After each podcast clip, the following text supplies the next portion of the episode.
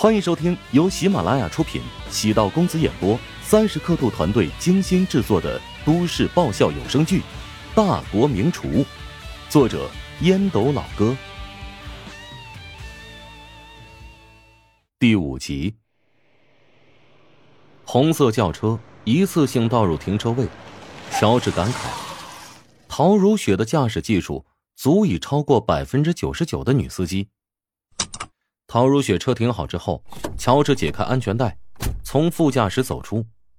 韩冰早已等候多时，没想到乔治和陶如雪联袂而来。他看见乔治的瞬间，微微一怔，嘴角抽动，满脸尴尬。昨晚那一记耳光的印象实在是太深刻了。陶如雪低声警告乔治：“我是来办正事儿的，请你不要瞎胡闹。”不然我跟你没完！你觉得我会怕你啊？乔治不屑的瞟了陶如雪一眼，心脏抽痛。哎呀，他还真是娶了个假媳妇儿，胳膊肘尽往外拐。韩冰铁青着脸望着乔治，不敢轻举妄动。他现在的心态就像是被主人撞破的小偷，外强中干。正因为这里是他的主场，所以他才更加忌惮。乔治太不按常理出牌了，如果他把事情闹大，以后自己在医院还怎么混呢？啊，勾搭已婚少妇的人渣啊！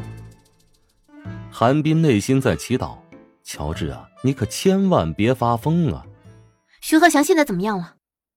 陶如雪面色焦急的问道：“已经脱离危险了，但还在昏迷当中，病因已经找到了，他有轻微的癫痫症状。”偏咸，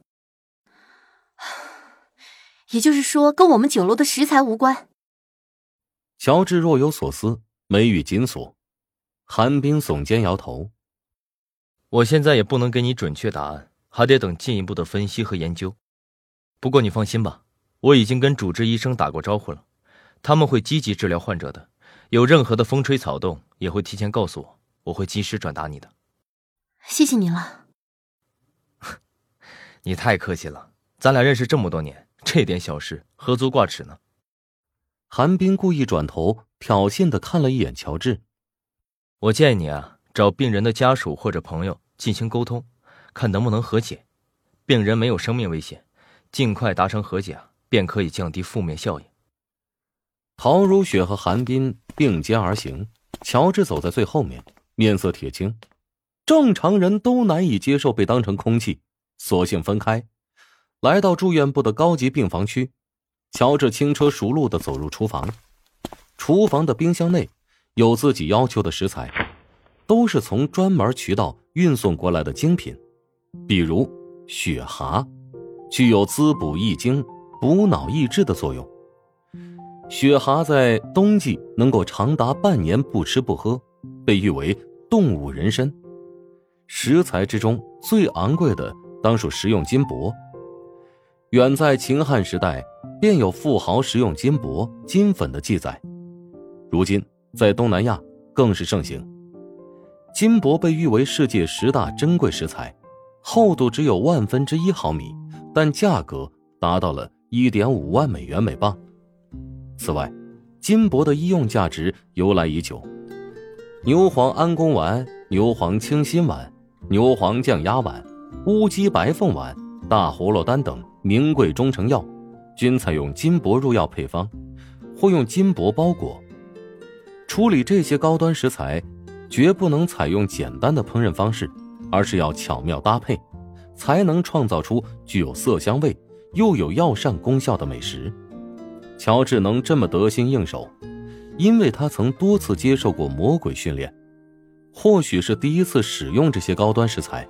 但是模拟训练做过无数次了。乔治拿刀很稳，开始处理雪蛤，双眼聚精会神地盯着泛着血光的肉质，手腕轻轻颤动，下刀果断迅捷，力度匀称，刀尖就像带了雷达，将雪蛤的骨肉准确分离。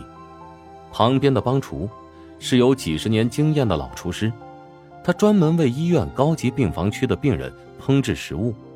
一向对自己厨艺很有自信，但此刻，也忍不住感叹乔治的刀法鬼斧神工，安静、沉稳、优雅、有力，仿佛是在欣赏一部充满艺术感的影片。老厨师一开始对乔治不满，认为他鸠占鹊巢，贸然入侵自己的私人领地，但他现在完全改观。乔治用出色的厨艺成功征服了他，他屏息凝神，担心说话。会让乔治失神，破坏被切割后的食材的美感。时间一分一秒流逝，乔治处理完了雪蛤之后，又将食用金箔切成细丝儿。半个小时之后，他伸了个懒腰，用纸巾擦了把汗，笑着说：“两分钟后出锅，到时候又得麻烦您了。”老厨师笑着说：“哦，你辛苦了，装盘的事儿交给我吧。”这道看似简单的鲜米雪蛤金汤，老厨师在旁边观摩，学了有月余，但他至今没有信心去尝试。一则代价实在太高，食材价值不菲，如果失败，那损失太大了；二则对这道菜刀工、火候的掌控，他依旧没有领悟。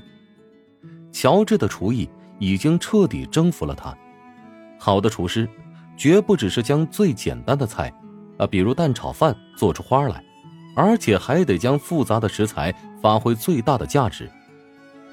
鲜米雪蛤金汤成品，装入铁青瓷碗内，上面点缀几片青绿色的薄荷叶，构图宛如水墨画，写意出尘。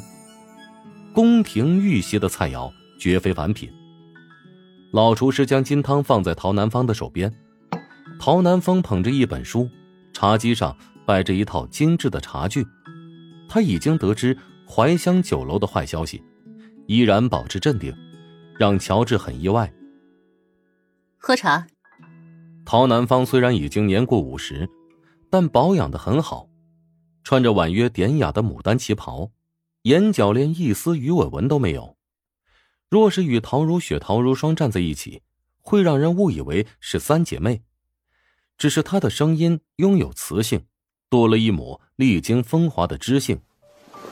乔治接过茶杯，花香四溢，抿了一小口，放下茶杯，浅尝辄止。怎么很难喝？花茶主要以绿茶、红茶或者乌龙茶作为茶胚，配以能够吐香的鲜花作为原料，采用熏制工艺制作而成的茶叶。陶南方则独享乔治专门烹饪的金汤，内心赞叹汤汁的鲜美，脸上却无表情。